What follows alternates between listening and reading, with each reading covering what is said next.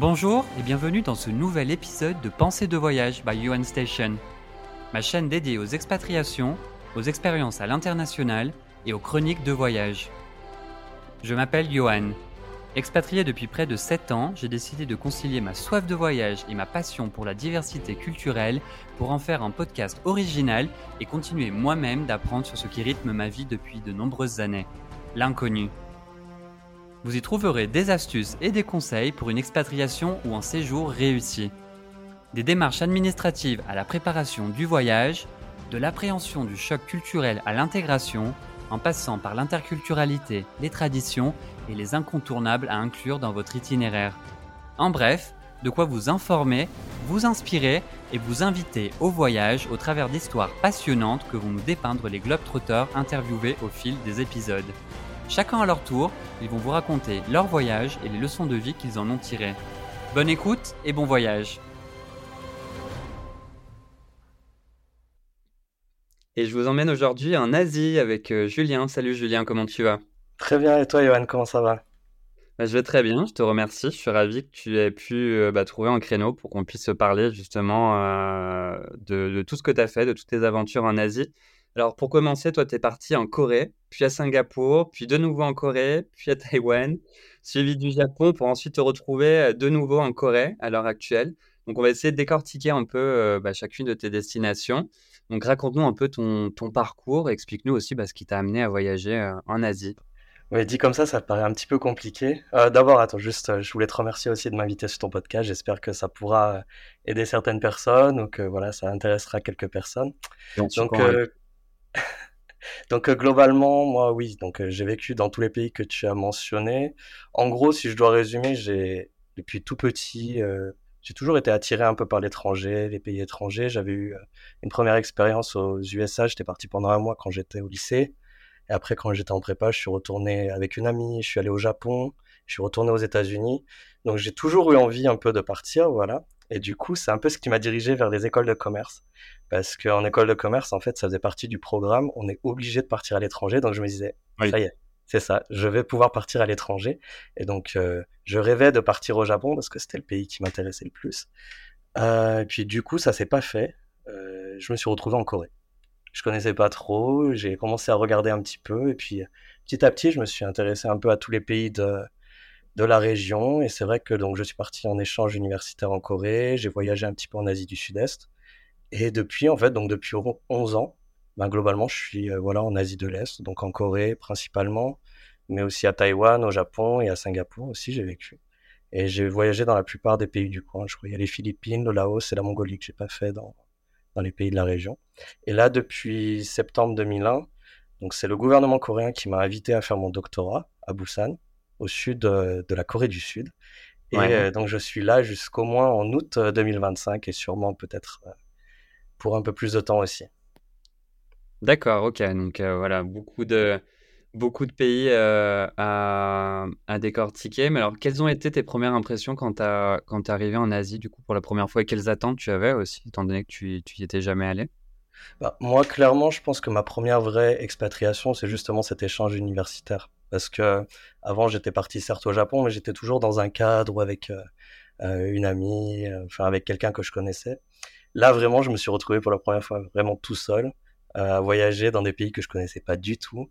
Et euh, première impression, bah, je dirais que j'avais un peu peur en fait. J'avais un peu peur au départ, je voulais absolument le faire, mais euh, c'est ce premier voyage, parce qu'en fait je suis parti en voyage en Asie du Sud-Est, un peu en mode backpacker pendant deux mois euh, avant de commencer mon échange en Corée. Et ce voyage, ça faisait très peur à ma famille en fait. Et euh, ils m'avaient un peu transmis leur peur en fait. J'avais un petit peu peur au départ d'y aller. Et euh, au final, une fois arrivé sur place, bah, ça m'a fait un gros dépaysement parce que je me souviens d'arriver à Hong Kong, enfin il y a du bling bling de partout, ça clignote, c'est le bordel, enfin c'était vraiment euh, très très différent.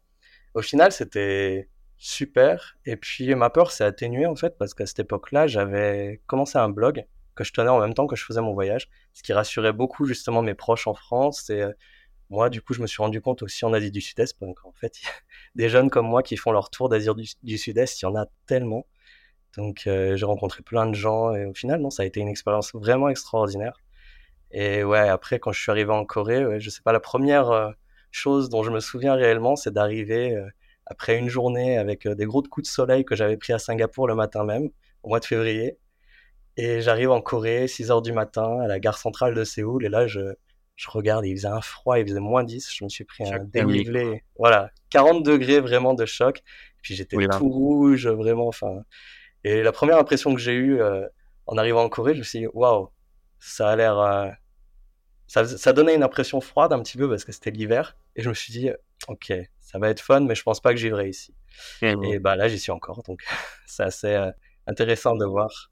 Beaucoup de choses ont dû se passer entre temps pour te donner envie de rester, quoi. Ouais, oui, bien sûr. Et, et donc, du coup, bah, toutes ces expériences en Asie, elles t'ont bien, elles t'ont bien évidemment poussé euh, à t'intéresser aux langues des pays où tu as séjourné, donc notamment le, le coréen et le, le chinois. Bah, comment est né cet engouement justement pour les langues euh, asiatiques? Parce que ce sont des langues euh, pas forcément faciles, on va dire, en tant que, qu'européen et surtout en tant que francophone. Et bah, explique-nous un petit peu aussi comment s'est, déroulé l'apprentissage de ces langues. Ouais, bah, je te le fais pas dire, oui, c'est pas des langues qu'on va pouvoir. Tu vois, c'est pas en vivant sur le pays qu'on va pouvoir apprendre la langue facilement. Il faut vraiment euh, s'accrocher. Les grammaires sont très différentes. Après, moi, ce qui m'aidait, c'est que de façon générale, depuis pareil, euh, collège, lycée, euh, j'ai vraiment un intérêt pour les langues de façon générale. que ce soit l'anglais, j'avais fait allemand LV2, espagnol LV3, je faisais anglais renforcé. J'avais même fait de, l'espéranto pour te dire à cette époque-là. Donc, je étais déjà polyglotte de base, on va dire. Bah, en tout cas, j'étais très intéressé. J'étais très intéressé par les langues. Et euh, du coup, je me souviens, j'avais demandé à mes parents de m'acheter un, un CD-ROM pour apprendre le japonais à l'époque, parce que c'était le japonais moi qui m'intéressait.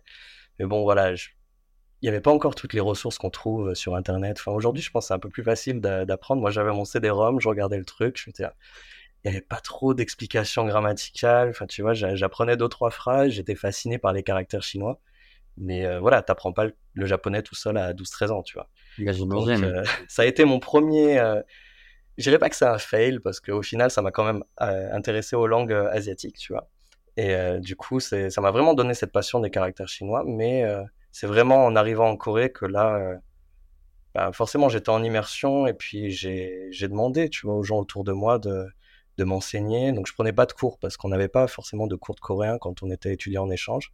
J'ai demandé, aux gens que je connaissais de m'enseigner un petit peu la langue. Donc, le coréen, je dirais que je l'ai appris un petit peu au départ dans la rue euh, vraiment euh, des trucs de base, tu vois, je pouvais commander au restaurant, ce genre de choses, mais pas de façon structurée. Et euh, c'était un petit problème pour moi après, plus tard, parce que le, bah, il manquait la grammaire de base, en fait. Donc, plus tard, quand je suis allé en école de langue de coréen, là, vraiment, j'ai pu rattraper toutes ces périodes où je vivais en Corée en parlant un coréen un petit peu. de rue, entre guillemets. Voilà, le coréen de la rue, tu vois, je connaissais plein de, de mots, d'expressions, d'argot, mais pour faire une phrase grammaticalement correcte.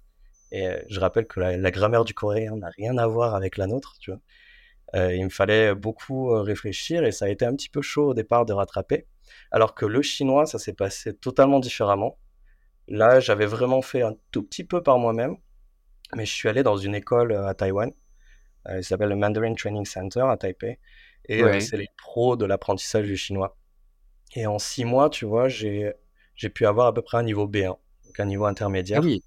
D'accord. donc, euh, ça m'a, parce qu'on faisait du chinois de façon intensive tous les jours, donc 4 heures de cours, l'après-midi, après, tu, euh, tu devais faire tes devoirs, travailler tes caractères, donc, euh, ouais, je dirais, chinois, tu dors chinois, enfin, c'est vraiment une c'est ça, ouais. c'est ça, mais en, même temps, tu vois, ça m'a beaucoup motivé parce que je me suis rendu compte que, ben, en suivant un cursus, un vrai cursus, eh ben, tu as une progression logique dans l'apprentissage de la langue, tu vois, alors que le coréen, j'apprenais des choses par-ci, par-là.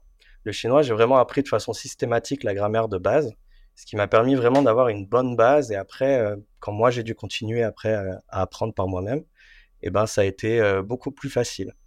Donc le coréen, ça m'a demandé beaucoup de, travail de façon rétroactive, tu vois, pour, reprendre les bases, tout ça. Aujourd'hui, je dirais que mon niveau de chinois, il est peut-être un petit peu moins bon que mon niveau de coréen. Ouais. Mais je sens que cette base encore, elle m'aide si je veux me remettre au chinois et le parler de façon euh, peut-être atteindre un niveau supérieur, euh, je, je sais que ça m'aidera d'avoir fait ça. Donc, euh, je conseille vraiment de, de, vraiment suivre au moins un programme ou quelque chose, une progression logique pour, pour apprendre ces langues-là. Est-ce qu'elles ont des similitudes, justement, ces langues-là, enfin coréen, chinois, japonais? Pas du tout, parce que pour quelqu'un qui connaît rien, moi, par exemple, qui connaît pas les langues asiatiques, est-ce que, enfin, je veux dire, en, les écoutant, moi, je vois pas forcément de différence, mais j'imagine qu'elles sont quand même bah, si. Mais si, si, si, si. Bah, déjà, le, le, le, le, japonais et le coréen, il y a peut-être des. C'est bizarre un petit peu par moment parce que la, la syntaxe est quasiment pareille. C'est-à-dire, par exemple, en coréen, on met le verbe à la fin, et puis c'est des langues qu'on appelle agglutinantes. C'est-à-dire que sur un verbe, tu vas rajouter des suffixes pour préciser des fonctions grammaticales. Donc ça, c'est assez spécifique à ces langues-là. Alors que le chinois, c'est fait par... le chinois, ça s'écrit avec des caractères. Donc chaque mot, c'est euh, quelque chose d'isolé. Tu vois, tu peux pas conjuguer les verbes en chinois, par exemple. Tu peux pas. Donc en chinois, tu mets tout. La grammaire, c'est mettre les choses à leur place, en fait. Il y a un ordre à respecter et ça marche. Et du coup, l'ordre, bah déjà, c'est le même. C'est sujet, verbe, objet, comme, comme euh, en français. Donc déjà, ça aide. Donc le coréen, c'est sujet, objet, verbe. Et euh, globalement, le chinois, ça, ouais, la grammaire, moi, m'a beaucoup aidé. Et ce qui est très différent aussi, c'est qu'en chinois, il y a des tons. Donc ça, c'est quelque chose qui rebute beaucoup les, les étrangers quand ils commencent mmh euh, le chinois. Franchement, il faut pas s'offusquer, il faut pas euh, s'inquiéter, je veux dire, parce que vraiment, on s'y habitue. Je dis pas que je suis un spécialiste des tons à l'heure actuelle, mais finalement, on arrive à entendre les différences. Et voilà, ça a des significations différentes. En coréen, on a ça. les tons changent le sens de la phrase, du coup. Oui, bah voilà, par exemple, si je dis ma, c'est maman, si je dis ma, c'est un cheval. Euh, oui, ma, c'est maman, ma, c'est un cheval, tu vois. Oui, oui. Donc. Euh, c'est hein, quand même. Ouais. Ouais. Mais bon, après, euh, le coréen, par exemple, tu vois, c'est l'alphabet est très facile parce que pour le chinois, il faut apprendre 2000 caractères. Mmh. en coréen, c'est un alphabet, tu vois, tu, tu peux apprendre ça en 2-3 jours. Ouais. mais pareil, pour les 2000 caractères du chinois, moi, je allez, c'est les 500 premiers caractères les plus durs. Hmm. Après, ça va tout seul. Mais c'est peut-être préférable que je commence par le coréen si je décide de me lancer dans les langues asiatiques, non? Peut-être, ouais. Bah, le japonais, il y a même trois alphabets, tu vois, donc ça qu'ils utilisent de façon euh, mélangée, donc c'est des... Mais voilà, ce que je veux dire, c'est que peu importe la langue que tu choisis, elles ont tous leurs avantages, elles ont tous leurs avantages, leurs inconvénients, euh, leurs facilités, leurs difficultés. Mais ce qui va t'aider, c'est ben, d'avoir un intérêt pour la langue, tout simplement. Ouais, c'est ce que j'allais dire. Je pense que le fait d'être passionné par une langue, de toute façon, quelle qu'elle soit, euh, ça, ça va t'aider dans l'avancée de, dans l'apprentissage, c'est évident. Savoir aussi pourquoi tu l'apprends, tu vois. Moi, je, le coréen que j'apprenais, c'était pour me débrouiller avec mes collègues, pour commander au restaurant. Le chinois, je voulais passer des concours administratifs. Donc, du coup, j'avais besoin de, de, pouvoir euh, faire des essais en chinois, ce, genre de choses. Bien sûr. Euh, si tu as un objectif et un intérêt, ben, tu peux tout apprendre. Hein. Mmh. Non, c'est clair, je suis d'accord. Et pour en revenir justement à ton séjour à Taïwan, qui était justement lié à l'apprentissage ben, du, chinois, combien de temps est-ce que tu, tu, y as vécu et aussi bah, comment tu les décrirais, les Taïwanais, d'un point de vue culturel? À Taïwan, ça a été une belle surprise en fait. C'était pas forcément, j'avais pas forcément prévu d'y rester longtemps dans ce pays.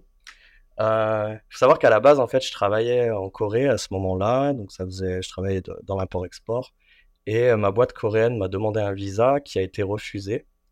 Et du coup, je me suis dit, avant d'aller au Japon, parce que cette boîte avait aussi une branche au Japon, et je me disais, je pourrais peut-être travailler pour eux depuis le Japon. Je me suis dit, je vais prendre un peu de vacances à Taïwan. Et pour pas me sentir trop coupable, je me suis dit, bah, je vais m'inscrire en cours de chinois. Et euh, Taïwan, ça a été vraiment euh, incroyable parce que j'ai trouvé les, bah, les Taïwanais très faciles d'accès, très, très amicaux. Enfin, c'est très facile d'être en contact avec euh, des Taïwanais, enfin de s'intégrer. Enfin, ça donne vraiment une impression euh, qu'ils que, sont vraiment accueillants vis-à-vis des étrangers. Et du coup, ben, j'ai décidé d'étendre mon séjour. Après, je me suis dit, ben, j'ai appris six mois de, de, chinois, je vais aller en Chine un petit peu. Donc, au final, j'ai retardé mon voyage, euh, mon, mon, enfin, mon vacances-travail au Japon de bien neuf mois pour rester à Taïwan. Et après, comme je parlais assez bien chinois, enfin, j'avais un bon niveau intermédiaire. Je me suis dit, je vais y retourner un an de plus. Euh, donc, euh, j'y suis resté au total un an et demi, ouais, à Taïwan. D'accord. Justement, j'avais une question qui me venait en tête, bah, plus par rapport à l'aspect linguistique. Quand je travaillais avec euh, justement des, le marché chinois dans, le, ben, dans le monde professionnel, on mentionnait souvent deux types de chinois de langue. Je me souviens plus précisément, mais je sais pas si ça te dit quelque chose. Il y avait le chinois. Ah, il y avait le mandarin, enfin, il y avait deux types de chinois qui devaient être justement présents parce que je vendais une application et dans l'application, il devait avoir ces deux types de, de langage, des deux types de chinois différents. Et je me suis toujours demandé pourquoi. Ça, je crois que c'est parlait d'un chinois simplifié peut-être. Ouais. Ouais, ça te dit quelque chose? Oui, bien sûr, bien sûr. Mais c'est très important d'ailleurs parce que pour les gens qui vont étudier le chinois à Taïwan, on utilise les caractères traditionnels. Mmh, en Chine continentale. chinois traditionnel et chinois simplifié, je la Donc, euh, euh, Taïwan, euh, Hong Kong et Macao, on utilise les caractères traditionnels, donc c'est-à-dire les caractères originaux qui n'ont pas été modifiés, alors qu'en Chine continentale, il y a eu une réforme après que le parti communiste est arrivé au pouvoir, ils ont simplifié les caractères parce qu'ils jugeaient que c'était trop difficile à apprendre. Donc maintenant, la Chine, ouais, ils utilisent des caractères qui sont simplifiés, donc ils ont moins de traits, ils sont globalement un peu plus faciles à apprendre. Moi, comme j'ai appris le traditionnel en premier, je trouve pas forcément que le simplifié est plus simple, mais dans tous les cas, il bah, faut apprendre les deux. Faut apprendre les deux. Maintenant, si je vais en Chine, j'arrive quand même à me débrouiller et à lire. Au départ, ça fait bizarre. C'est mmh. comme si je lisais de l'anglais sans les voyelles, tu vois. ouais. mais ça va. Au final, je me suis habitué assez vite et maintenant, j'arrive à. À l'écrit, ça va, j'ai pas de soucis. Et après, on dit chinois.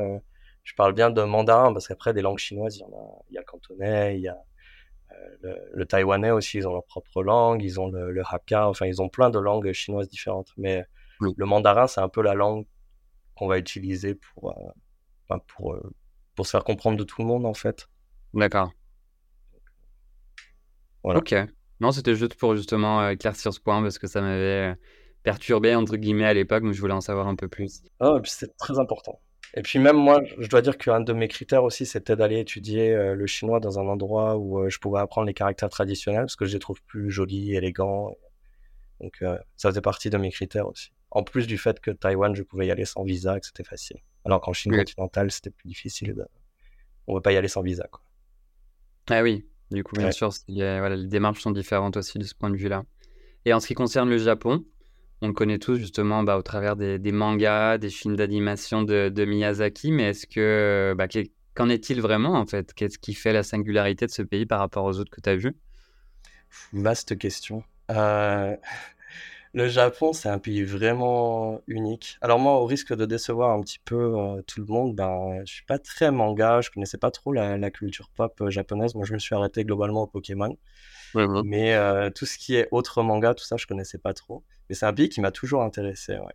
Et je pense qu'il fait la singularité du Japon, c'est que c'est un pays qui a été très fermé. Donc du coup, ils ont une culture assez spécifique quand même par rapport à à, d'autres pays. Et moi, ce que je trouve fascinant là-bas, c'est que bah déjà, c'est beau, hein, les paysages sont, sont magnifiques. Enfin, tu parles des films de Miyazaki, mais c'est vrai qu'il y a, par moment, tu prends des petits trains au milieu de forêt et tout ça, ça rappelle vraiment les paysages euh, qu'on peut voir dans certains de ces films. Mais euh, surtout, moi, c'est les gens. En fait, je trouve que le Japon, c'est c'est comme une belle machine bien huilée qui fonctionne, où tout est organisé, où tout est propre, tout est carré, où tout est un petit peu euh, avec les bonnes procédures et tout ça, alors que dans les autres pays d'Asie, je trouve qu'il y a toujours un moment en fait où ça va être le bordel un petit peu. Juste du chaos en fait. Ouais, le Japon, moi je trouve que c'est vraiment organisé, c'est vraiment euh, fascinant à ce niveau-là. Et euh, ouais, même au travail, je me souviens les premiers jours, bon j'ai fait des, petits boulots plutôt au Japon ou de l'enseignement. Mais tu vois, on me donnait un, manuel de 15 pages avec tout ce qu'il faut faire, comment c'était. Ou, tu vois, ils aiment bien les règles, la, précision, et ça, je trouve ça fascinant. Et je trouve au niveau culturel aussi, ils sont. c'est beaucoup plus secret, je sais pas comment dire, mais c'est très difficile pour moi de, savoir ce que pensent les Japonais avec qui je parle. Ils ont un petit peu le, le poker face, tu vois, au niveau des émotions. Ça m'a toujours un petit peu euh, à la fois fasciné et perturbé quand j'étais là-bas. Euh, c'est un pays super à visiter, le, Japon. Euh, je pense qu'au niveau pour vivre, c'est peut-être un tout petit peu moins pour moi parce que moi je suis toujours en retard et que là-bas il faut être en avance. Mais ouais, non, c'est un pays fascinant. À chaque fois que, que j'y vais, je suis impressionné par, par cette culture qui est, qui est vraiment très différente et je sais pas comment, comment l'expliquer. Il faut vraiment y aller pour comprendre, je pense il faut s'y rendre pour comprendre, pour vivre un peu la culture. Quoi. Mais c'est vrai que souvent, j'ai beaucoup d'amis qui sont fans, enfin passionnés, on va dire, du Japon, qui sont intéressés. J'en connais même qui sont actuellement. Donc du coup, c'est un pays, je pense que c'est un pays d'Asie que j'aimerais découvrir prochainement parce qu'on que l'a souvent mis en avant et c'est vrai que c'est à voir une fois, je pense quand même. Mais tu vois, je trouve que par moments en France, on montre le côté un petit peu justement manga, un petit peu excentrique, la, façon de s'habiller, les cheveux décolorés et tout ça. Quand tu vis réellement au Japon, tu vois pas des gens comme ça. Tu vois, c'est assez différent l'image. Stéréotype véhiculé, mais qui ne pas du tout, du tout sur place tu vois, ça existe à certains quartiers. Tu prends le quartier d'Akihabara à Tokyo, oui, tu vas voir euh, ce genre de choses. Tu vas dans d'autres quartiers, euh, c'est très, euh, c'est très uniforme. Tu vois, même les, les, les, gens, quand ils, les mecs, quand ils vont au travail, ils sont vraiment en costard, de la même couleur. J'ai trouvé ça assez intéressant. que, moi aussi, j'avais un petit peu cette image-là du Japon avant d'y aller la toute première fois. Et ça m'a étonné, justement, cette, cette différence avec mes attentes. Euh, ne serait-ce que en 2008, hein, c'est la première fois que je suis allé au Japon. Ça m'a beaucoup étonné. Ouais. Et tu y étais justement en PVT. Euh, donc je voulais savoir un petit peu bah, quelles démarches sont nécessaires pour l'obtention du, PVT au Japon, parce que c'est un PVT qui est un peu moins euh, connu que les autres PVT, Australie, Canada et compagnie. Et, et, voilà, et comprendre aussi, ben, en fonction du PVT que tu as été amené à travailler, comment ces expériences professionnelles t'ont permis, enfin, qu'est-ce qu'elles t'ont permis de comprendre justement sur les, les conditions de travail au Japon et sur leur approche euh, au travail, parce que je sais qu'ils sont assez connus pour, euh, pour travailler de façon euh, intensive, on va dire. Donc, je voulais avoir ton avis aussi là-dessus. Ouais, bah déjà de, de façon générale, moi pour ce qui est du PVT, déjà j'en ai fait trois. Donc j'ai fait Corée, Taïwan et Japon en PVT. pour ta première question, au niveau des démarches, c'est à peu près similaire. Je ne sais pas comment ça fonctionne pour les pays un peu plus populaires, type Australie, Canada. Mais euh, pour ces pays-là, en fait, tu, tu, montes un dossier où euh, tu montres que tu as assez d'argent sur ton compte, tu montres que tu as un billet d'avion aller-retour. Euh, tu vois, il y a des petits papiers comme ça à donner, tu montres que tu as une assurance. En gros, si tu remplis tous les critères, tu vas l'avoir, ton visa. C'est quasiment sûr pour ces pays-là parce qu'il n'y a pas de. Enfin, il y a des quotas, mais je crois que, en tout cas, moi, à l'époque où je les ai demandés, ils n'étaient pas atteints. Donc, euh, si la personne au consulat, elle, euh, elle te prend ton dossier et qu'elle te dit reviens dans une semaine, tu es quasiment sûr que tu as ton visa.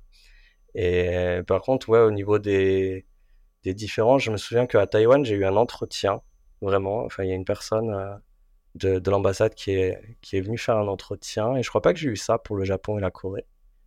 Et globalement, c'est un visa qui te permet de faire des petits boulots, normalement. Donc, moi, j'ai eu des activités assez différentes. Tu vois, en Corée, j'ai vraiment travaillé dans des métiers euh, type import-export, euh, tout ça. Euh, des trucs un peu liés à mon parcours. savoir qu'en Corée, on peut le faire que pendant six mois sur les un an, ce type de boulot. Ce qui considère que c'est un visa de voyage avant d'être un visa de... Comme l'Australie, exactement pareil. Tu, peux travailler pour le même employeur que pour six mois.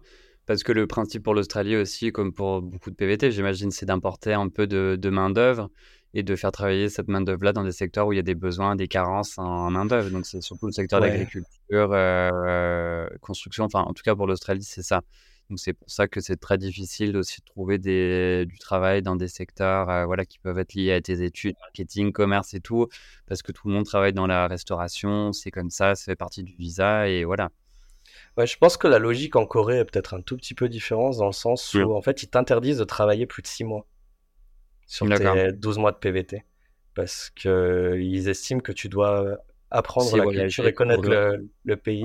Après, moi, j'ai pas lu de restrictions sur le type vraiment d'emploi. Enfin, tu peux pas genre travailler dans des bars, dans des bars à striptease, ce genre de choses, bien entendu. dans tous les pays, c'est pas, c'est pas accepté, mais euh, euh, après, tu peux faire euh, n'importe quel type d'emploi. Mais par contre, la différence, peut-être avec l'Australie, c'est que il n'y a pas ce côté pénurie de main-d'œuvre, tu vois. Ils n'ont pas réellement besoin de, de, de, de, jeunes qui viennent travailler pour, pour leur ferme ou je ne sais quoi. Enfin, en tout cas, ils ne vont pas se diriger sur des PVT, euh, des gens en PVT qui viennent de France.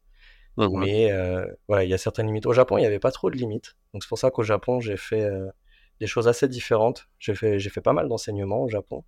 Et à Taïwan, bah, du coup, j'ai pas travaillé vraiment local puisque je travaillais en télétravail depuis la France. Et après, du coup, j'ai appris que je partais en Corée, donc j'ai pas forcément euh, euh, cherché à trouver du, travail parce que le, le, niveau de vie était assez, euh, assez bon. Tu vois, j'avais pas besoin de forcément travailler jusqu'à la fin de mon PVT. Et sinon, bah, après, dans chaque pays, ouais, tu as, des, ça te permet même sur des expériences un petit peu petit boulot, tu, tu comprends leur approche du travail. Moi, je te dis, quand je me suis retrouvé à travailler en guest house euh, au Japon et qu'on me présente un manuel de 15 pages sur euh, comment remplir euh, le bac de café, changer les draps, tout ça. je me suis dit, ah ouais, ils sont quand même assez procéduriers, tu vois, assez carrés sur ce que je dois faire, sur les horaires, pareil. Tu vois, il y a un truc qui m'avait beaucoup marqué au Japon, c'est que moi, voilà, j'ai tendance à être en retard. Et ma boss m'avait dit Julien, est-ce que tu as besoin d'une montre? Mais tu sais, avec une voix toute gentille, tu vois, très.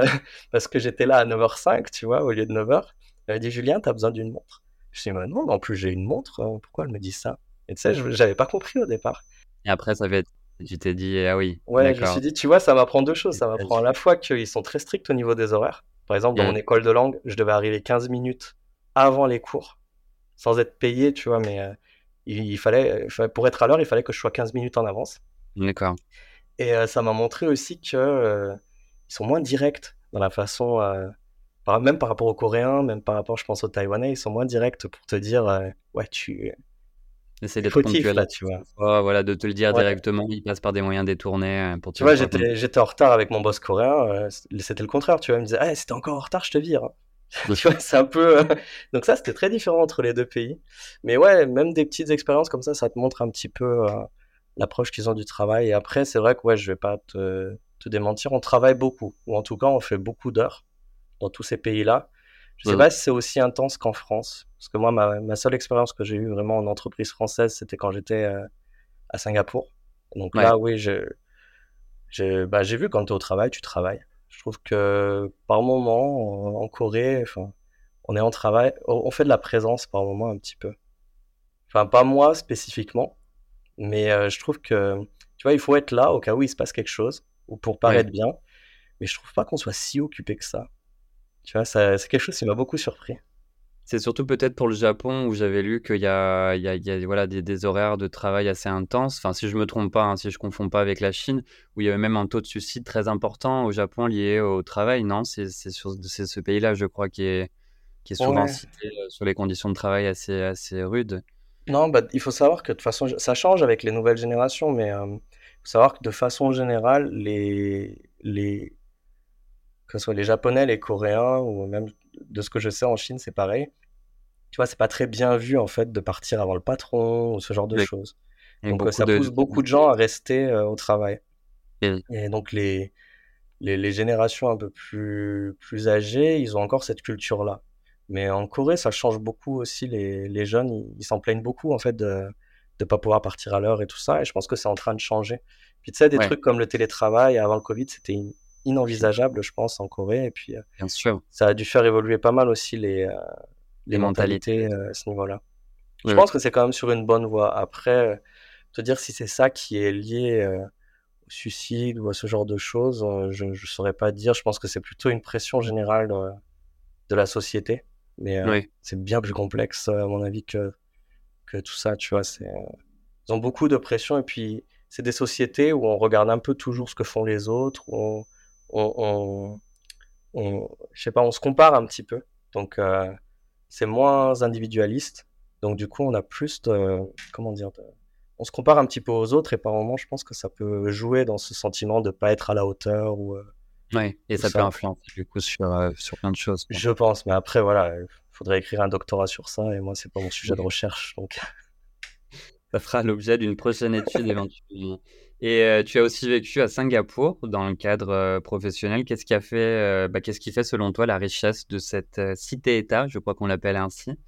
Ouais. quels sont les avantages en fait de Singapour? Ah, bah, Pour moi, ce que je retiens vraiment de Singapour, je ne suis pas resté très longtemps. Mais ce que je retiens de Singapour, c'est vraiment le, le côté professionnel. C'est pro. C'est pro, efficace. Je, je, passe... je faisais du business development là-bas, donc du coup, il fallait que je contacte des, des prospects, des clients, que j'organise des rendez-vous, B2B, euh, ce genre de choses. Et tu vois, je pouvais pitcher mes trucs, les gens étaient réceptifs, ça marchait bien. Enfin, tu vois, ils sont très, euh, ils sont très pragmatiques niveau business, niveau euh, façon de travailler. Et c'est vraiment un truc que je retiendrai de Singapour. Tu vois, c'est déjà aussi tu peux travailler en anglais parce que la langue, la langue du pays, enfin une des langues du pays, c'est l'anglais. Et tout fonctionne en fait. Je sais pas, même tu peux. Moi, je me souviens, j'avais par moment possibilité de parler avec des, des, directeurs régionaux, enfin, ce genre de choses, alors que j'étais pas à un niveau hiérarchique qui m'aurait permis de faire ça, par exemple, en Corée. Et puis, j'aimerais dire même en France, tu vois. Souvent, je passais par. même quand je travaillais en Corée, par moment, je devais passer par Singapour parce que je savais qu'à Singapour, j'aurais accès aux personnes qui pourraient me renvoyer sur les décideurs après pour pouvoir organiser mes rendez-vous. Et donc, ouais, non, moi, c'est vraiment ça que je retiens de Singapour. Je dirais qu'en plus, c'est une expatriation assez facile parce qu'il bah, y a beaucoup d'expatriés, tout simplement. beaucoup euh, d'Européens. Il y a mmh. beaucoup d'Européens. Tu peux vivre une vie totalement française à Singapour. C'est un peu aussi le, le, côté un petit peu que j'ai trouvé négatif, c'est que moi, j'arrivais de Singapour depuis la Corée, donc pays qui est beaucoup moins ouvert que Singapour. Et je m'étais mmh dit, bah, Singapour, euh, il y a une telle population étrangère que ça va être facile de rencontrer des gens et tout ça. Et sur le plan personnel, j'ai trouvé que euh, les Singapouriens étaient peut-être un tout petit peu plus fermés euh, aux étrangers. Puis moi, peut-être aussi que j'étais un petit peu dans un environnement très franco-français. Ouais. Mais je regrette un petit peu de ne pas avoir eu plus de contact avec bah, les locaux ou de ne pas comprendre plus la culture singapourienne. Et c'est vrai que j'ai souvent eu l'impression que tout se passait très bien au travail. Mais après, ouais, une fois sorti du travail, j'avais du mal à créer des liens. Donc je pense que c'est euh, que c'est aussi lié à moi, mais euh, c'était aussi, euh, je pense, parce qu'il y a tellement d'étrangers qui viennent, qui partent. Donc je sais pas si les gens ils veulent vraiment ouais, investir leur temps. Oui, oui, non, c'est sûr. Moi, quand j'y suis allé, bon, j'y suis allé que quelques jours en tant que touriste, mais j'avais eu quand même, oui, j'ai eu une bonne, une bonne sensation. Enfin, c'était quand même une belle, une belle ville. Enfin, tu sens que c'est une ville économique, bah une ville de, de business. Enfin, c'est classe, c'est c'est riche. Il y a beaucoup d'argent qui doit tourner aussi sur place. Donc, je pense que c'est. Ouais, c'est ça peut être une expérience sympa dans le cadre professionnel. C'est sûr que c'est pas, enfin, d'un point de vue culturel, je pense que c'est un melting pot un peu de plein de cultures. Donc, c'est pas non plus, ça reste des paysans, mais pas autant que, que les autres pays que tu as pu voir. Ça, c'est évident, quoi, pour moi. Mais aussi, ce que tu dis, ça me fait penser à un autre point de Singapour. Donc, c'est, c'est, riche, comme tu dis. Donc, les salaires sont bons, mais tout est cher aussi. Donc, euh, c'est souvent, euh, ben moi, comme j'étais en début, euh, vraiment tout début, tu vois, j'avais pas forcément le meilleur salaire à ce moment-là. Donc, euh, je conseille à toute personne qui va s'expatrier à Singapour de bien faire attention au niveau de salaire pour pouvoir vraiment en profiter. Parce que, tu vois, moi, souvent, le soir, j'allais en Malaisie pour gagner un petit peu de pouvoir d'achat. après le boulot, je prenais le métro, j'allais en Malaisie. Et puis, Singapour, c'est une ville, c'est magnifique. Il y a plein d'espaces verts, c'est très joli. Mais c'est une ville, c'est un pays-ville. Donc euh, c'est aussi un des inconvénients parce que tu dois toujours aller euh, à l'étranger en fait pour sortir. Euh, tu vois, si tu veux voyager, c'est un peu rural aussi en fait. Ouais, ouais, bah oui, clairement. Enfin, t'as des jardins, tout ça à Singapour, mais c'est pas. Mais si tu veux aller un petit peu genre à la plage, bon, t'as Sentosa au sud, mais tu vois, si tu veux aller des... sur les plages, tu veux voyager et tout, tu sors du pays. Et par exemple, je sais que pendant l'époque du Covid, moi, j'ai j'ai eu pas mal de gens qui ont quitté Singapour pour cette raison-là, parce que du coup, ils étaient enfermés dans la ville. Parce qu'ils ne pouvaient pas aller à, aller à l'étranger. Donc, il euh, faut le savoir aussi à Singapour. Je pense que toute personne qui s'expatrie à Singapour va être amenée à voyager en Indonésie, en Malaisie, en Thaïlande.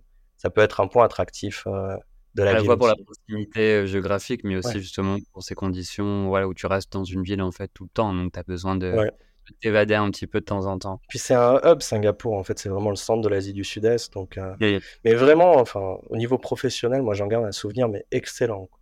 Aujourd'hui, tu me proposes un job à Singapour, hein. pourquoi pas hein. Ah ouais? Ouais, ouais, c'était tellement efficace. Euh, euh, je... Ouais, moi, je trouve que ça fonctionne. Après, peut-être qu'une autre personne dira des choses différentes, mais moi, c'est vraiment ce qui m'a marqué. C'est efficace, même le pays est géré un peu comme comme une entreprise. Tu vois, on avait pas mal de contacts avec le gouvernement, euh, enfin les, administrations du gouvernement singapourien. Et tu vois, c'est très réactif, très euh, start-up un petit peu, je trouve. Même euh, au sein du gouvernement. Ouais, moderne. Bah, ouais, je me souviens même les, visas et tout. Tu faisais tout en ligne déjà à l'époque, pas besoin d'aller au consulat. Enfin, ouais. c'est vrai que moi qui suis pas forcément attiré par l'Asie dans le sens où c'est pas ma priorité. Enfin, je vivrais dans d'autres pays avant. Euh, Singapour m'a fait quand même une, euh, j'ai eu une bonne impression, on va dire, de la ville en y allant. Et c'est vrai que bon, je me verrais y travailler quelques, quelques temps sans problème. Quoi. C'est une ville qui m'a quand même inspiré. C'est une ville qui a l'air de bouger aussi. Enfin, ça, ça, ça attire. Ça attire, ça plaît aux jeunes, je pense. Et si on se concentre un peu plus sur la culture coréenne, puisque tu y vis bah, depuis quelques années et que tu souhaites t'y installer sur le long terme, comment, bah, comment on gère une expatriation de ce type-là? Je ne sais pas si on peut vraiment s'y préparer totalement à une expatriation en Corée. Tu vois, là, j'ai j'ai des amis, puis j'ai eu accompagné des délégations de Français, tu vois, ça ça m'a montré les mêmes choses que j'ai ressenties en fait au départ, leur réaction quand ils voyaient certaines choses. Et je m'y suis habitué. je pense qu'il y a qu'en le vivant qu'on peut vraiment s'habituer à, la Corée.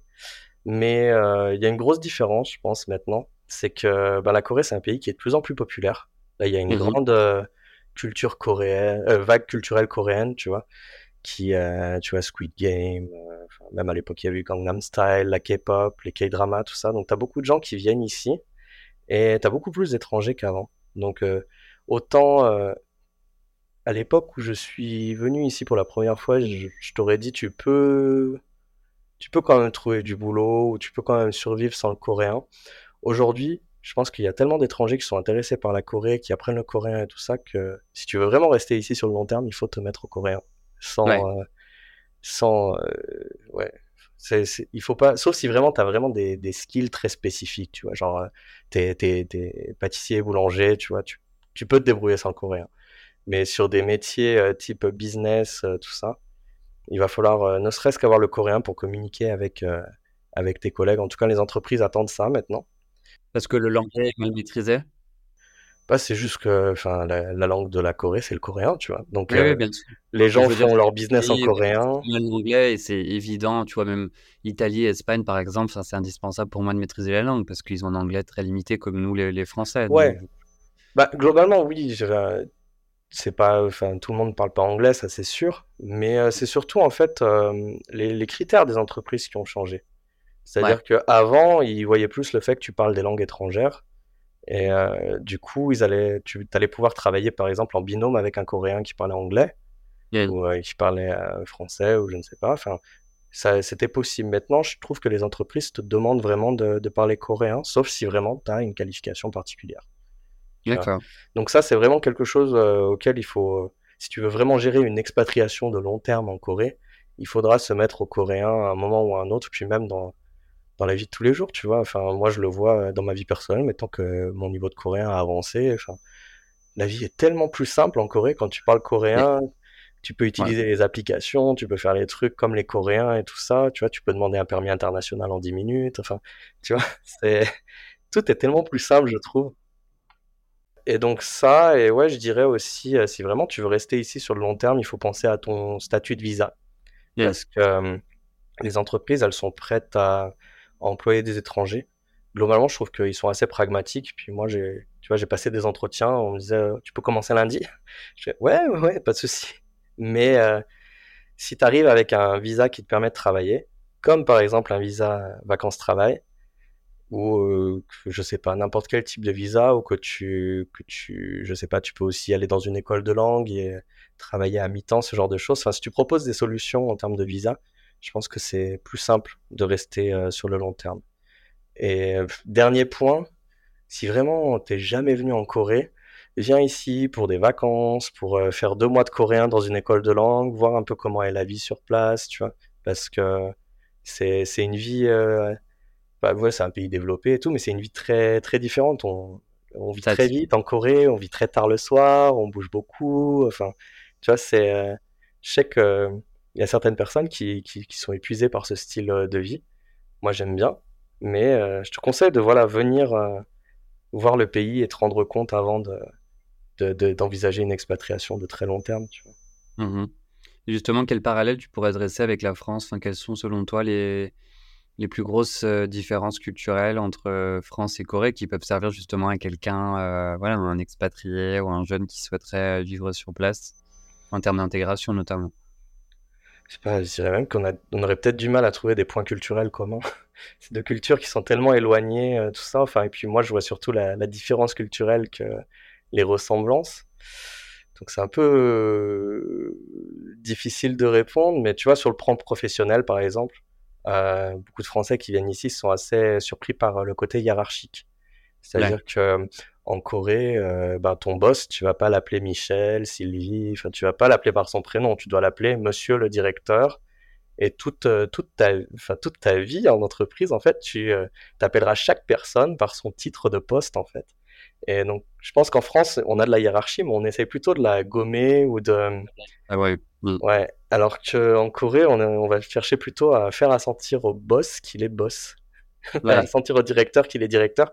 Donc, ça, c'est une bonne différence. Je trouve aussi que euh, les Français, on aime bien un petit peu, comparé aux Coréens, je trouve qu'on aime bien planifier, organiser, mais qu'on respecte pas nos deadlines. Euh, les Coréens, c'est l'inverse. Souvent, je trouve qu'on travaille dans le flou un petit peu. Et euh, au bout d'un moment, il y a, y a, un ordre qui vient d'en haut. Et euh, tout va s'activer. Et puis tout va bien marcher. Au final. Structure, quoi. Ben, on met, je même s'il y a une structure, c'est que vraiment d'un coup, tout le monde s'active. Et euh, ça marche. Et on, on, sort le truc à l'heure. Euh, c'est un peu une différence. Et puis, je trouve les Coréens, dans, encore je reste dans le domaine professionnel, je trouve les Coréens un petit peu plus formels. Euh, surtout quand quand ils font des, des, meetings, des réunions, ce genre de choses avec des clients, ce genre de choses. Par exemple, moi, je, je vois que les Français, tu vois, ils peuvent faire des blagues, ce genre de choses, dans un contexte professionnel pour un peu détendre l'atmosphère. ouais. Ouais, je trouve que les Coréens, ils sont plutôt cérémoniaux un petit peu euh, quand ils font euh, ce genre de, de, de rencontres. tu vois, il y a aussi... bon, c'est important. Ah, ça, c'est un point qui est pareil dans les deux pays, tu vois. C'est important de manger ensemble aussi je sais pas si c'est encore important en France, mais euh, prendre, euh, enfin, si tu viens faire des affaires ici, je pense qu'il prendre le temps de, de, déjeuner ou de dîner avec, euh, avec, avec, le client. Avec le client, c'est vraiment très important. Ça, je crois qu'en France, c'est encore important aussi, non? Enfin, je... Oui, mais. Donc ça, c'est un point commun.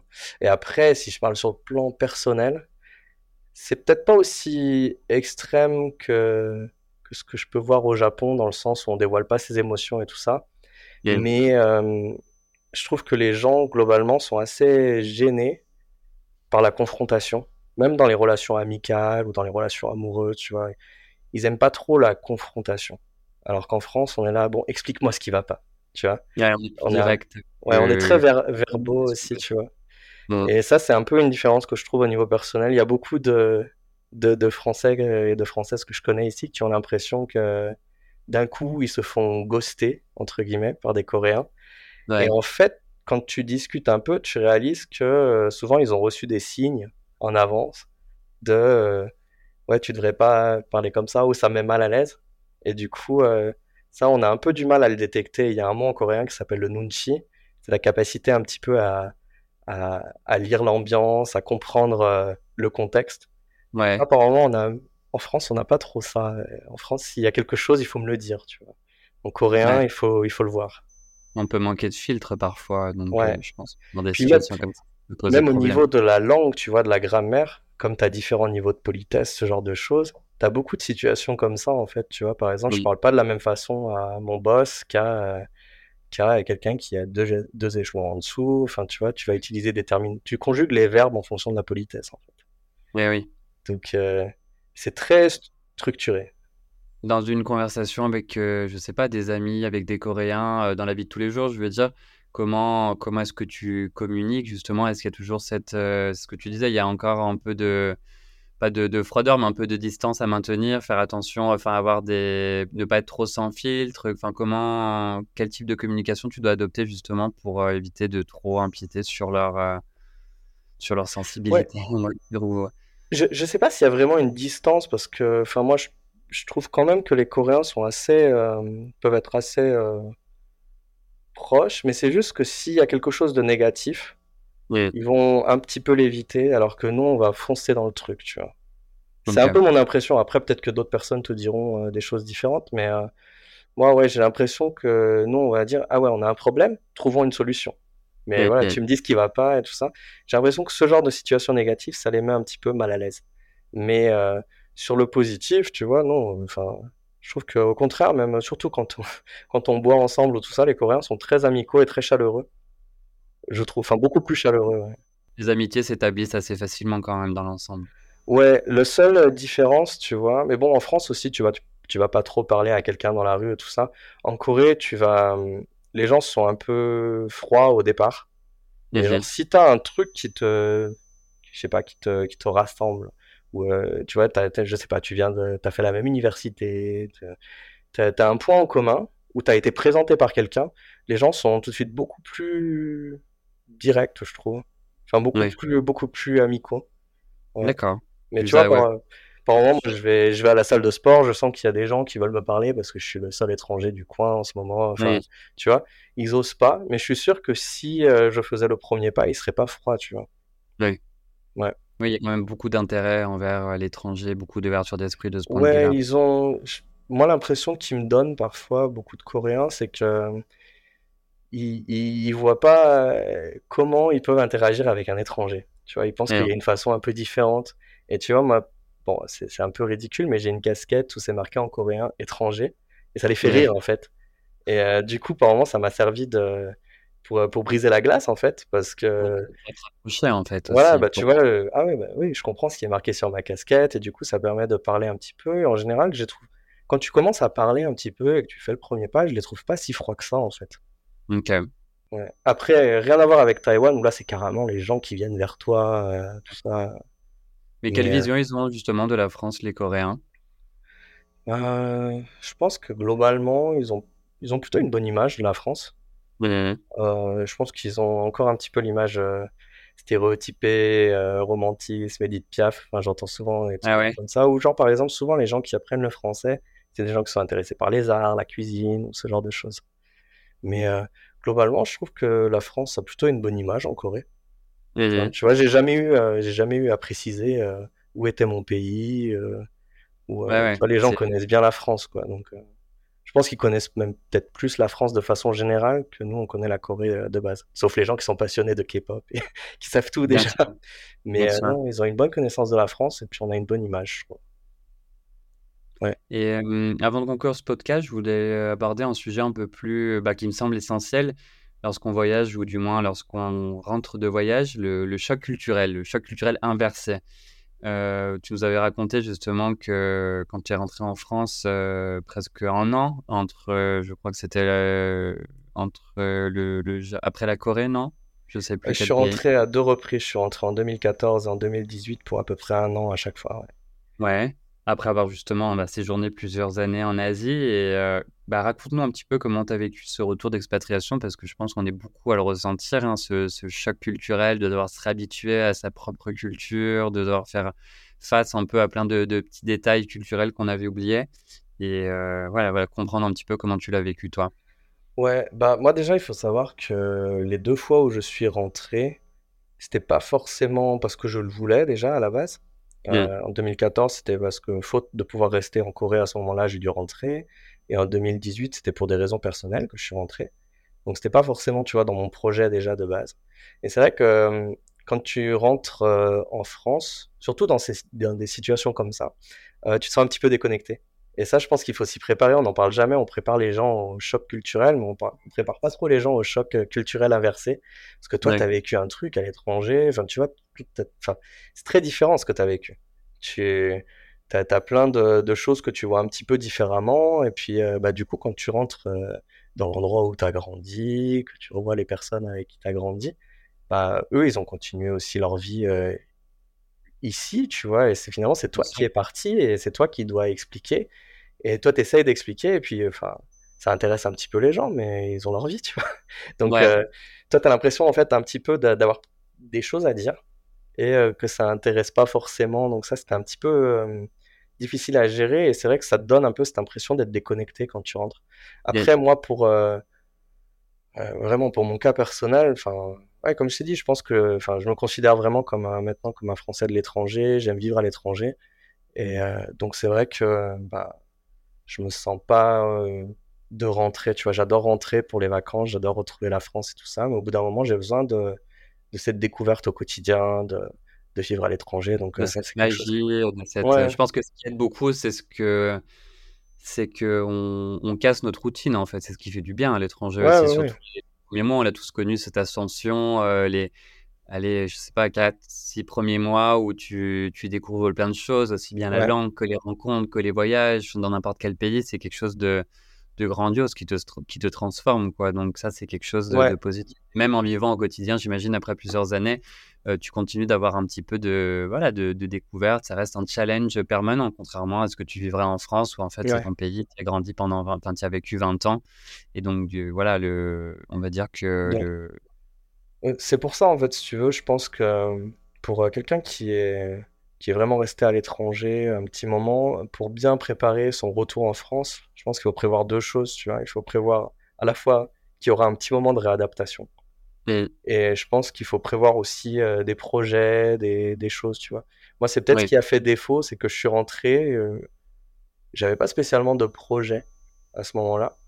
Tu vois, je me disais, ouais, il faudrait que je trouve du travail, il faudrait que je fasse, mais tu vois, j'avais pas de, une envie concrète. Et je pense que si tu rentres en France avec un projet ou même avec un boulot déjà à la base, tu, tu peux te réadapter beaucoup plus facilement que, que si tu, tu, rentres un peu par défaut. Après, par contre, on a la chance aussi d'avoir un, un, pays euh, exceptionnel qui, nous aide, tu vois. Si tu rentres, euh, enfin moi par exemple en 2014, je, je, suis rentré parce que je pouvais pas rester en Corée, donc euh, tu vois, j'ai pu, j'ai pu me remettre sur pied en France et puis après repartir, tu vois. Donc, Ouais, mais c'est vrai que préparer son retour, c'est important. Ouais, préparer son retour. Et justement, moi, quand tu as parlé de ce sentiment d'incompréhension quand tu rentres en France, ça, je l'ai ressenti, euh, surtout peut-être la première fois, parce que après, j'ai pris un peu de distance avec tout ça. Mais la première fois, quand j'étais rentré des États-Unis, où j'avais 20 ans, où moi, je me sentais complètement transformé, j'avais vécu des, des expériences euh, bah, sensationnelles. Et quand j'en parlais aux gens, euh, ben oui, ils l'avaient pas vécu et du coup, bah, il y avait peu d'intérêt en fait, tu vois. Mais je revois les gens tourner les pages de mon album, ah ouais, bon bah c'est cool, t'as fait ci, t'as fait ça, mais du coup, enfin tu vois, ils ressentaient pas tout ce que moi je ressentais, tout, enfin forcément. Et c'est ça pour un peu plein de situations. Quand tu l'as pas vécu toi-même, t'arrives pas forcément à t'imaginer dans dans, ce, dans ces situations-là. Et ça, ça m'avait beaucoup fait souffrir parce que moi, je me sentais, enfin, je l'étais, hein, différent. Enfin, tu vois, j'avais grandi, j'avais évolué, j'avais découvert tout ça. Et quand je suis revenu ici, je me suis repris un peu le, ouais, la routine, la, la, banalité du quotidien dans la figure. Et c'était, c'était très, très dur. Bien sûr, bah, je me suis concentré, et je pense que c'est une bonne chose aussi, sur des personnes qui avaient vécu la même chose que moi.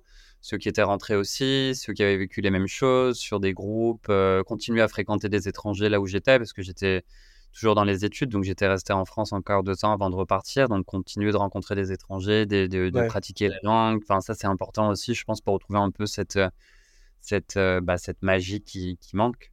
Bien sûr, puis enfin je pense, ouais, on rentre pas pareil d'une expatriation euh, un petit peu longue, tu vois, tu, c'est pas des vacances, tu vois, tu as vécu, tu as, as, eu des galères, tu as eu des, des, des moments extraordinaires.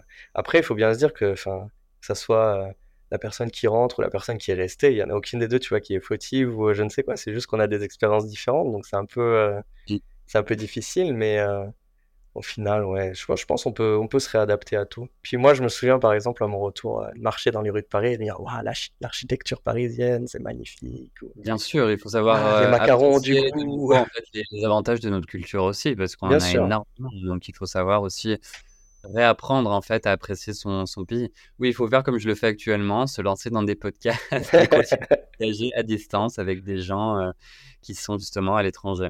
Non, et puis même en tant qu'expatrié, je pense qu'il faut quand même garder un certain lien avec euh, son pays d'origine quand même. Tu vois, moi, j'essaie quand même de suivre ce qui se passe en France. Si je peux rentrer, enfin, tu vois, j'ai Bon, c'est compliqué financièrement parfois de rentrer parce que c'est loin, tu vois. Enfin, la Corée, tu rentres pas le week-end, quoi. Oui, c'est sûr. Euh, tu vois, j'ai envie de rentrer, j'ai envie, bien sûr, de voir mes proches, tu vois. Donc, faut, tu gardes un lien quand même. Euh, et il je faut, pense faut garder. difficile parfois de garder un lien. Et ça, je l'avais ressenti en Italie parce que j'ai vécu trois ans et demi.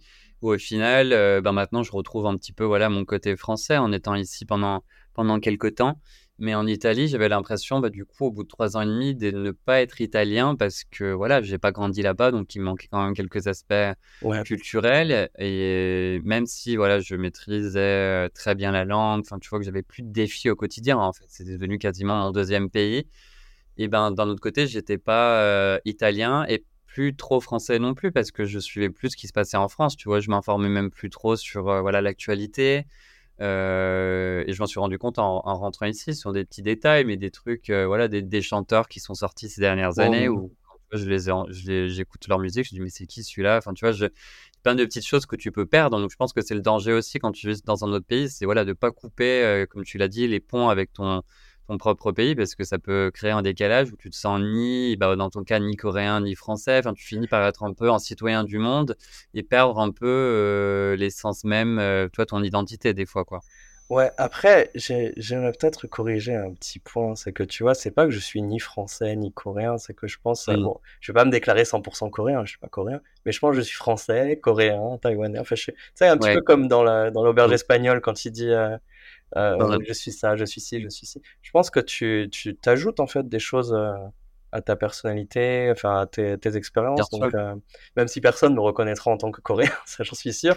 Mais euh, bah il y a une partie de moi qui me fait penser par moment que je suis coréen, tu vois. Enfin sur des petits trucs euh, ou je sais pas, enfin des trucs tout bêtes, des, des petits gestes, tu vois, la façon dont je tends ma carte de crédit ou ce genre de choses, tu vois.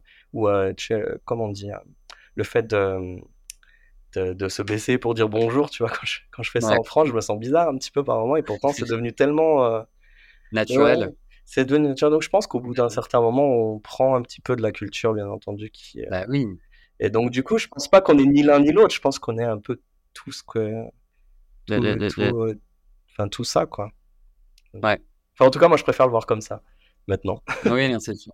C'est sûr, faut pas avoir non plus le, côté négatif. Je pense que c'est positif quand tu arrives à t'imprégner d'une autre culture. Et il, faut, il faut jongler avec tout ça, en fait. Ne pas renier la tienne, ça c'est évident, et continuer d'apprendre sur, sur la culture étrangère. Quel bilan tu fais du coup de cette vie en Corée après plusieurs années et quels conseils aussi tu pourrais donner à ceux qui voudraient éventuellement y vivre? Ah, C'est un peu difficile de faire le bilan parce que je sens que j'ai encore plein de choses à faire ici. Euh, mais globalement, c'est la Corée, c'est pas l'expatriation, je pense. Euh, vraiment sur le long terme, c'est pas l'expatriation la plus facile, mais c'est tellement riche parce que tu peux pas en fait. Euh, t'es obligé de t'investir au niveau euh, culturel, t'es obligé d'essayer de comprendre des trucs, t'es obligé de, si tu veux, si tu veux, ne serait-ce que survivre ici, tu vois, dans ta vie ou avoir des relations sociales avec les gens, tu vois, t'es es obligé d'apprendre. Et donc, je trouve que c'est un pays qui m'a beaucoup appris, ça a changé beaucoup de façon de, enfin, ouais, de façon de voir les choses. Enfin, des, ouais, tu vois, c'est sur le plan personnel, il y a des choses que je pense que j'aurais jamais faites si j'étais pas venu en Corée, tout simplement, des habitudes que j'aurais jamais changées. Donc ouais, non, de ce côté-là, c'est une expatriation très riche. Donc toute personne qui viendra ici, je pense que elle sera surprise par ça. Et puis si elle vient avec un esprit un petit peu ouvert, elle aura beaucoup à apprendre. Donc euh, ça, voilà, je trouve que ça, pour moi, c'est le bilan que j'ai beaucoup appris. Et pour préparer euh, ton expatriation, ben, voilà, je te dis, viens, viens en Corée. Enfin, c'est super si tu as déjà un intérêt pour le pays. Tu vois, si tu aimes la, la, culture, si tu aimes la musique, si tu aimes les films, tout ça. Viens ici, expérimente la vie locale, surtout quand euh, je pense que c'est un pays idéal pour venir quand on a la vingtaine parce que c'est fun. Puis euh, j'ai pas précisé, mais euh, moi quand j'étais étudiant en échange, on sortait tout le temps, tu vis dehors, enfin c'est super fun et ça te permettra vraiment de, de, te rendre compte. Apprends le coréen, commence par l'alphabet. Ça c'est le B à bas quand il a été inventé l'alphabet. Ils ont dit qu'une personne intelligente l'apprenait en une demi-journée et que bon, si tu avais un peu moins de capacité, tu faisais ça en trois jours. C'est vraiment le point le plus simple. Donc, euh, même avoir un voyage en Corée, tu vois, en tant que touriste, apprends l'alphabet, intéresse-toi à la langue. Et euh, si tu veux rester euh, sur le long terme, ben, pense au visa. Parce que tu auras beaucoup plus de chances de convaincre, je pense, une entreprise de t'embaucher si tu es embauchable. ouais. Donc, je dirais ça, ouais. C'est un peu les conseils que je donnerais. Expérimente, apprends la langue et pense au futur. En résumé. Merci. Merci beaucoup en tout cas ben, pour euh, avoir partagé avec nous ton, ton ressenti, tes conseils sur ben, l'expatriation, l'intégration dans ces pays d'Asie. C'était super intéressant. On laissera éventuellement quelques liens si tu en as en dessous du podcast pour, euh, voilà, pour des informations supplémentaires. Et ouais, je te souhaite du coup une bonne, euh, bonne continuation et un bon, un bon séjour en Corée. Ben, merci. Et puis encore une fois, c'est moi qui te remercie et j'espère que voilà, j'aurais pu euh, apprendre, euh, échanger deux, trois trucs qui, euh, qui seront utiles aux auditeurs. Et voilà, encore merci. Merci à toi, à bientôt Julien. À bientôt. Voilà, cet épisode est terminé. Je vous remercie énormément pour votre écoute attentive et vous invite à vous abonner si vous avez aimé cet épisode et à me faire part de vos commentaires, remarques ou critiques constructives sur Apple Podcasts, Spotify, Deezer et autres plateformes de podcast. N'hésitez pas également à me transmettre vos idées de sujets pour de prochains podcasts. Merci et à très bientôt pour un nouvel épisode de Pensée de voyage.